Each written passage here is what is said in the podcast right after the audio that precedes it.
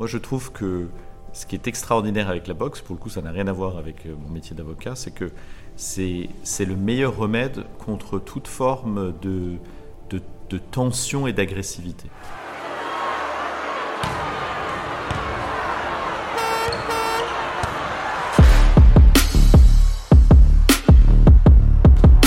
Dans l'univers du droit, comme dans celui du sport, la performance est essentielle. Un sportif de haut niveau, tout comme un avocat, doit s'entraîner avec rigueur et discipline pour atteindre l'excellence. L'objet de ce podcast, réunir un avocat pratiquant intensément une discipline sportive et un sportif de haut niveau issu de la même discipline, afin qu'ensemble, ils explorent les exigences comparées de leurs univers. Dans ce premier épisode, nous plongeons dans le monde de la boxe. À ma droite, Sam Golchani, avocat associé du cabinet White Case et grande figure du restructuring, mais aussi boxeur émérite. À ma gauche, Nizar Galas, ancien champion d'Europe et champion du monde de pied-point, reconverti dans le coaching.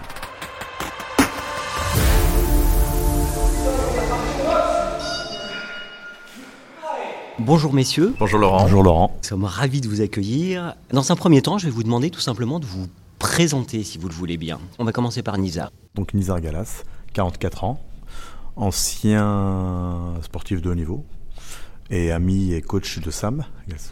Et je suis là aujourd'hui euh, pour l'accompagner euh, durant cet entretien. Comme palmarès, je suis ancien champion du monde, champion d'Europe, sept fois champion de France, anciennement membre de l'équipe de France. Et, euh, voilà, c'est déjà pas mal, je pense, non? C'est déjà un beau palmarès, oui, en effet. on va voir de l'autre côté si, si on vous tire la dragée haute. Sam je m'appelle Sam Golchani, je suis avocat, j'ai 50 ans, je n'ai strictement aucun palmarès, euh, si ce n'est un combat de boxe de white collar que j'ai gagné à Londres au mois de juin grâce à Nizar. non, non, grâce à toi. Je, commence le palmarès, alors évidemment j'ai attendu 50 ans pour commencer mon palmarès, mais, mais je, viens de le commencer, donc euh, on part avec... Euh, un petit, une petite asymétrie en termes de palmarès. Une première question à tous les deux pour commencer. Pouvez-vous nous parler de la façon dont vous avez découvert la boxe et ce qui vous a amené à la pratiquer Sam? Euh, Moi, c'est totalement le hasard. J'ai toujours été euh, vaguement sportif et, euh, toujours fait un tout petit peu de, sport de combat. Et je voulais, je voulais me mettre sérieusement à la boxe avant que ça soit trop tard pour voir, pour voir si j'en étais capable. J'ai attendu, je devais avoir 47-48 ans.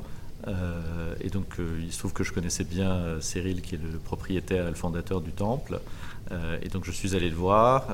J'ai vu Jérémy, qui est, son, qui, est, le directeur sportif.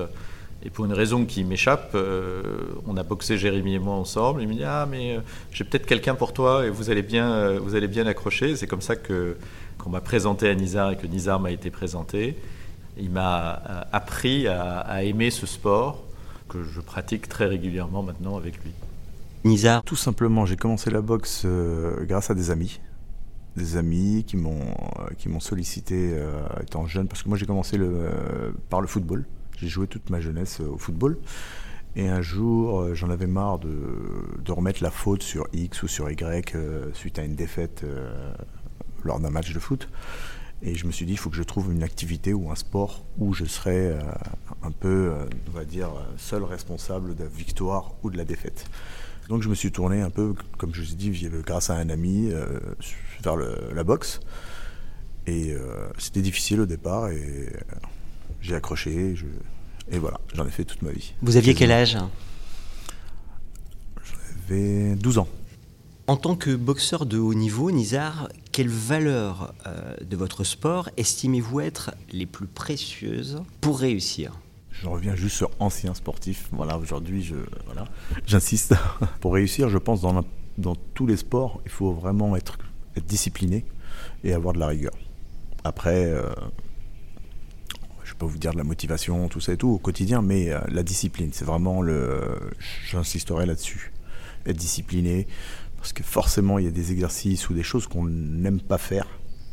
Mais avec la discipline, on, on va se forcer à les faire. Concrètement, au quotidien, ça veut dire quoi la discipline? Eh ben, Il faut savoir qu'il faut aller courir pour avoir un bon cardio, opter pour des sparring, c'est-à-dire aller quand même à, face à faire de l'opposition face à un adversaire des fois qui est un peu plus fort, qui, qui va vous mener un peu la vie dure durant quelques rounds, même plusieurs rounds. Et, et, toujours avoir cette, motivation et cette rigueur d'aller de l'avant, obtenir le résultat. Dans le cas de Sam, Aujourd'hui, on a commencé et on vise un combat, on fait des combats. Je veux dire, il, fait son, va faire son deuxième combat à l'étranger, devant quand même 2000 personnes à Londres.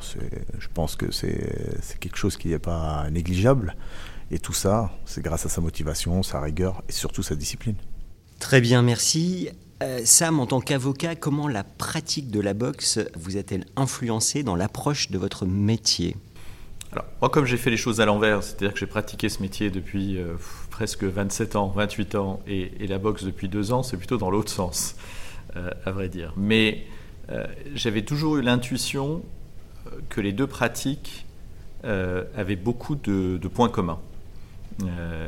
Et, au fond, le fait que je me sois lancé de manière très amateur dans la boxe, c'était aussi une manière d'expérimenter cette intuition que j'avais. Euh, et, en, réalité, cette intuition s'avère totalement vraie. C'est-à-dire que rigueur et discipline, qui sont au cœur de notre métier d'avocat, euh, c'est le moteur de, la boxe. On, ne peut pas boxer euh, si on n'est pas rigoureux, on ne peut pas boxer si on n'est pas discipliné.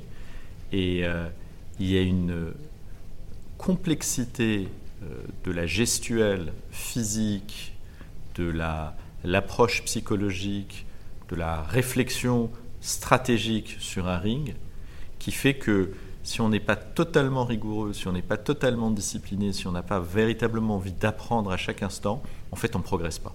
Et alors, pour dire, il euh, y, a des activités où c'est facile de dire bon, c'est pas grave, on progresse pas, mais on s'amuse. Mais, mais la boxe, euh, on s'amuse, mais c'est pas vraiment ça. C'est-à-dire que si on ne progresse pas et si on se donne pas les moyens de progresser, il faut faire autre chose. Et il faut faire de la boxe sportive, euh, s'entraîner sur un sac euh, euh, et, avoir une activité qui est purement sportive, qui est une excellente activité sportive.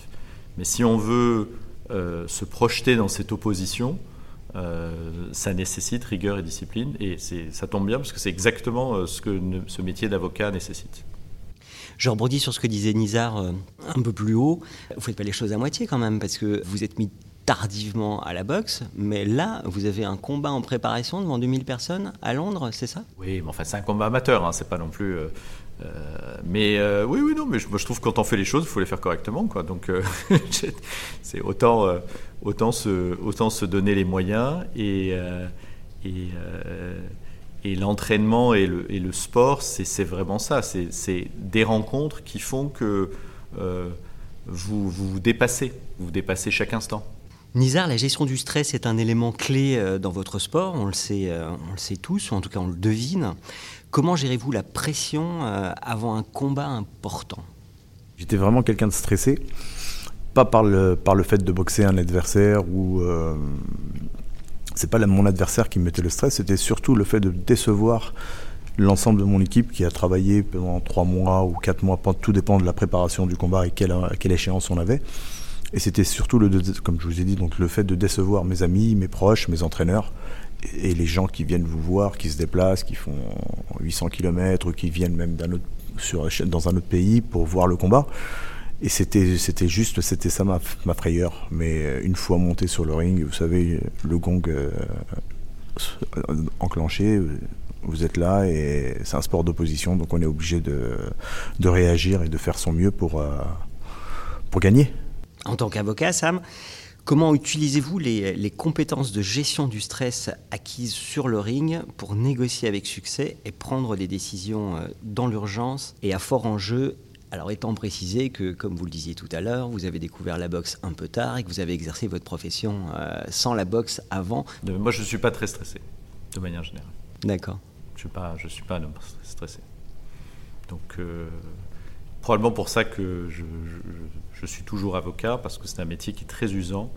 Euh, ce métier d'avocat, il est très usant du fait du stress que ça, ça engendre quotidiennement.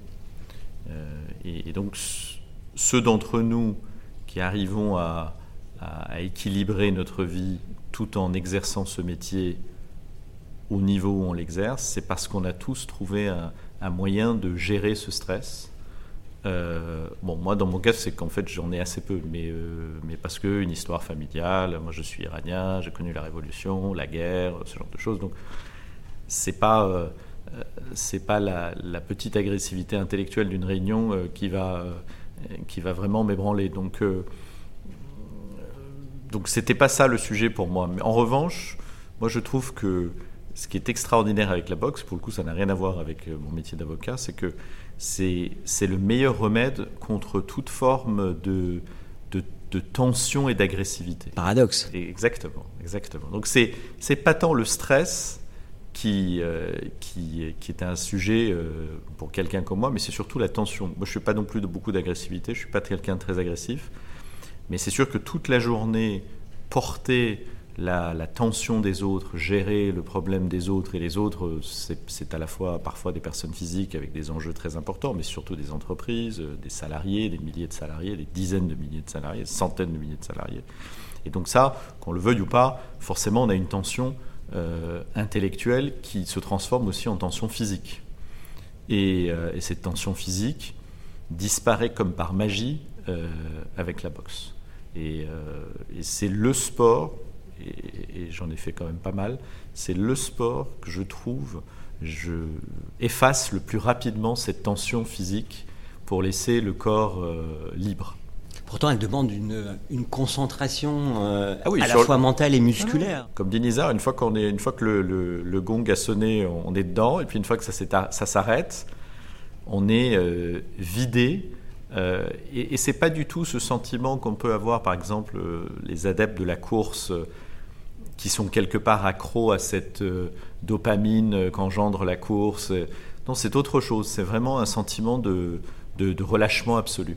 Euh, la stratégie en boxe est essentielle. Nizar, comment l'élaborez-vous avant un combat?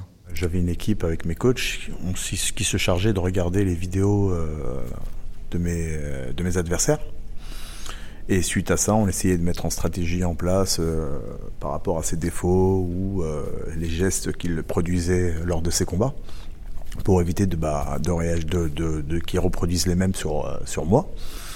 Et on essayait de s'adapter, trouver une solution à son attaque, à sa défense, pour pouvoir rebondir et, et, et contre-attaquer et l'attaquer durant les rounds, durant le combat observer pour mieux anticiper. Exactement. Sam, comment les stratégies euh, que vous développez sur le ring influencent-elles votre manière d'élaborer celle qu'implique votre activité d'avocat? Dans la vie des affaires, si on ne fait que réagir, on est perdant. Euh, sur un ring, si on ne fait que réagir, on est perdant. Donc, observer, parce que si on n'observe pas, on, réagit et donc on, est perdant. Anticiper, puisque si on anticipe, justement, c'est le contraire de la réaction. Et donc, euh, on n'est pas perdant. Et donc c'est, ce sont vraiment les mêmes ressorts euh, intellectuels euh, qu'on emploie dans une réunion, dans une négociation ou sur un ring. Il se trouve que la confrontation, elle se fait différemment, mais ça reste une confrontation. Au bémol près qu'effectivement nos métiers sont des métiers, sont des sports d'équipe, et que la boxe la préparation est, une, est un sport d'équipe, mais une fois qu'on est seul, on est sur le ring, on est vraiment seul sur le ring. Euh, et donc, il faut vraiment que la préparation soit parfaite pour que, à ce moment-là, on, euh, puisse donner le meilleur de soi-même. Mais il y a une part de choses qu'on ne peut faire que soi-même, malgré la meilleure préparation. Dans nos métiers d'avocat, euh, à l'exception peut-être des, de cette demi-heure de plaidoirie dans un cas difficile, tout le reste, on, euh, travaille en équipe. Et, justement, il ne faut, pas travailler seul euh, euh, dans ce métier-là. Et à la boxe, évidemment, il faut s'entraîner en équipe. Enfin, à un moment donné, sur le ring, on est tout seul. C'est-à-dire que sur un ring, bah, on a des, des, rondes de 2 minutes ou de 3 minutes. Donc le temps file. C'est la gestion du temps. Donc cette capacité à, arrêter le temps pour pouvoir réfléchir, observer, anticiper et mettre en, place une stratégie, euh, moi je trouve c'est très intéressant dans nos métiers d'avocat, euh, et notamment dans le, dans le droit des affaires, puisqu'on a cette capacité à, réfléchir, mais dans un laps de temps très limité. On n'a pas besoin de tergiverser, on n'a pas besoin de passer des jours et des jours à réfléchir on a cette capacité à, non pas réagir dans l'instant, mais à réfléchir dans l'instant. Et la boxe, ça apprend à dilater le temps pour pouvoir réfléchir, parce qu'on n'a pas, pas de choix. Et, c'est là où on, est frappé par la, l'élasticité ou la plasticité incroyable de nos cerveaux, c'est-à-dire qu'être capable d'avoir autant de, de réflexion en si peu de temps, tout en esquivant des coups et, en en mettant en face, euh, c'est assez fascinant. Pour terminer, messieurs, euh, est-ce qu'il y aurait euh, une question à laquelle vous brûleriez de répondre et que je n'aurais pas posée? Non, mais je vais répondre à une question que parfois on me pose. Les gens me disent, mais qu'est-ce que tu fais à 50 ans? À monter sur un ring et, et te mettre d'une certaine façon en danger Alors, danger relatif, hein, mais quand même. Et en fait, je crois que dans nos sociétés euh, très civilisées, on passe à côté de, on passe à côté de pas mal de choses et on passe notamment à côté de, de l'expérience de la confrontation physique, qui, euh, qui est quelque chose qu'on essaye d'éviter. Et, le paradoxe, c'est que plus dans nos sociétés on essaye d'éviter la confrontation physique, plus on rend les sociétés violentes, puisque euh, il y a ceux pour qui ce n'est pas un problème, et puis tous les autres pour qui euh, on leur dit que c'est un problème, et donc il y a des phénomènes de prédation euh, qui, qui se créent. Et je crois que tout le monde, garçon comme fille, devrait faire l'expérience de la confrontation physique, encadrée, boxe, pied-point, ou d'autres sports de combat, rugby, l'armée, si on veut remettre la conscription, ce qui serait une mauvaise, pas une mauvaise chose, parce que cette expérience de la confrontation physique vous remet à niveau par rapport au réel et, les gens qui vous entourent. Et en fait, quand les gens me disent pourquoi tu fais de la boxe, c'est parce que je, prends plaisir à cette confrontation physique, parce que c'est une leçon d'humilité et ça me ramène au réel. Ce qui est intéressant aussi, c'est euh, qu'elle est, jouée, cette confrontation physique. Voilà, il y a, y a des règles. C'est la vie en civilisation. La société, ce sont les règles. Euh, et sans règles, on est, euh, on est euh, la proie de, des autres. Eh ben, on va terminer là-dessus, messieurs. Je vous remercie infiniment. Merci, merci beaucoup. Ce podcast vous a été proposé par le comité stratégique avocat Lefebvre d'Alloz, Dalloz Actualité, La Quotidienne et Ali Teams, une société rassemblant plus de 6000 sportifs ou ex-sportifs de haut niveau.